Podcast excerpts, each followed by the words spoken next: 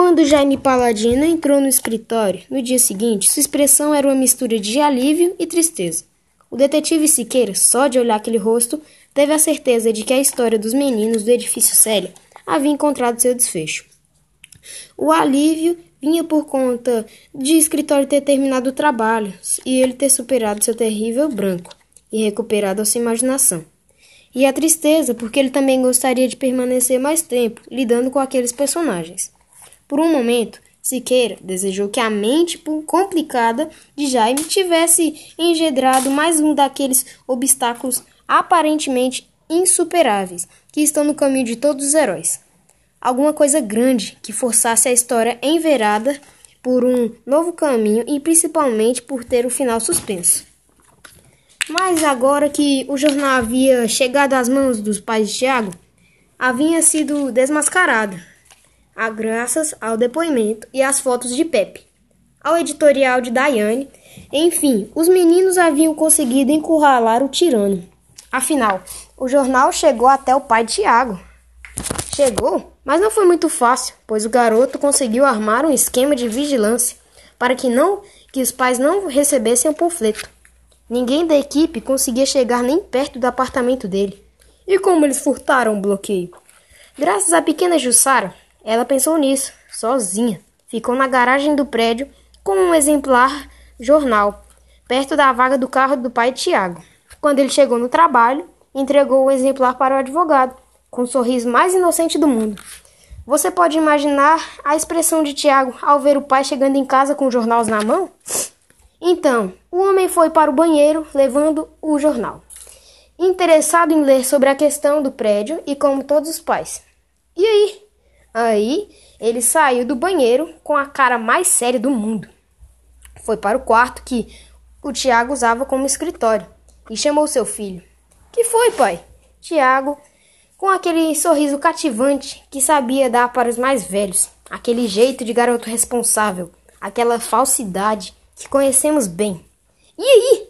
Aí o advogado apanhou o jornal, gesticulou na direção de Tiago e disse com uma voz calma: É verdade tudo aquilo que está escrito aqui? O que? O que é isso? Tiago perguntou com um olhar meio vazado, se fazendo de desentendido, como se nunca tivesse visto aquele jornal na vida. Você não viu esse jornal? Jornal? Que jornal? Prosseguiu, sem deixar transparência, a menor emoção.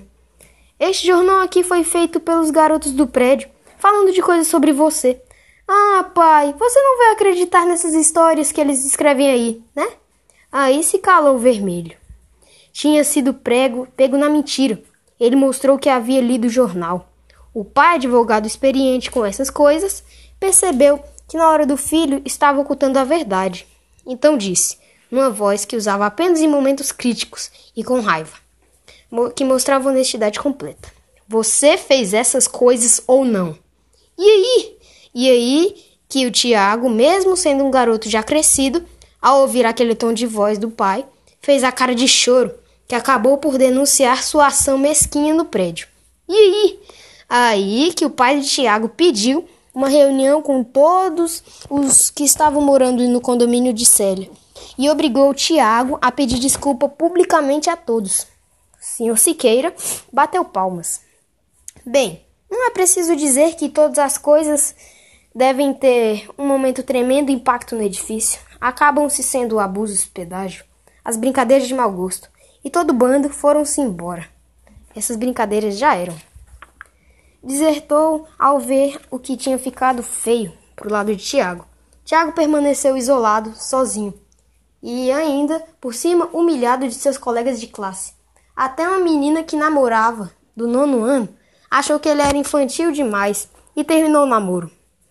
Bem feito para ele, finito, exclamou Siqueira, soltando um italiano, com um suspiro bem fraco. Ainda não, caro Siqueira, ainda não. Siqueira abriu um sorriso ao saber que a história teria um prolongamento, mas em seguida foi possuído por um arrepio, como se um vento de mau agouro soprasse naquela salinha. Mas o que poderia acontecer agora que Tiago foi humilhado publicamente? Bem, você se recorda da promessa que Tiago fez? Para tanto, para Tatu? Ele precisava castigar alguém por toda humilhação, como você disse. Ah! O detetive exclamou, pensativo. Pensamentos atravessaram rapidamente sua massa cinzenta para todos os pessimistas. O que será que esse escritor quer agora com essa história? Siqueira estava pensando. Especulava se Jaime Paladino seria um desses escritores, na verdade? Siqueira se lembrou de muitos anos atrás, lembrou de uma peça chamada Hamlet, do famoso escritor, escritor inglês Shakespeare. Nessa peça, praticamente todos os personagens morreram no final, os bons, os maus e todos. A cena final era um tal de corpos caindo no chão. Não tinha fim. Será que aquele autor não tinha o menor carinho por seus personagens? E tá certo que é uma tragédia, tragédia, como o próprio nome diz. É algo que só pode terminar tragicamente. Claro que a história como essa, de Tatu e seus amigos, estava longe de ser uma tragédia. Jaime Paladino não ia, com certeza, fazer nada de tão terrível. Ainda assim, Siqueira olhou bem para a cara do escritor, que buscava palavras e forças para narrar o que seguiria. Lembrou-se da expressão melancólica que ele havia enxergado, apesar de parecer aliviado por terminar a história. Hum, aquilo não cheirava bem. Será que o escritor não iria reservar um final alegre para Tatu? Será que o nosso herói iria se dar mal no fim? Ou então alguém mais da turma, Pepe? Não, não, Pepe, não. Siqueira sussurrou quase pensando alto. Como? Já me perguntou. Nada, nada. Vamos ver o que acontece em seguida. Eu estava buscando por palavras certas para poder contar. É importante que tudo fique claro. Claro e bem. Veja, caro Siqueiro. Jaime prosseguiu sem prestar atenção no comentário do detetive, que voltamos ao ponto de partida. Retornamos à primeira imagem que surgiu quando iniciamos essa jornada, a do Tatu sendo perseguido por alguém.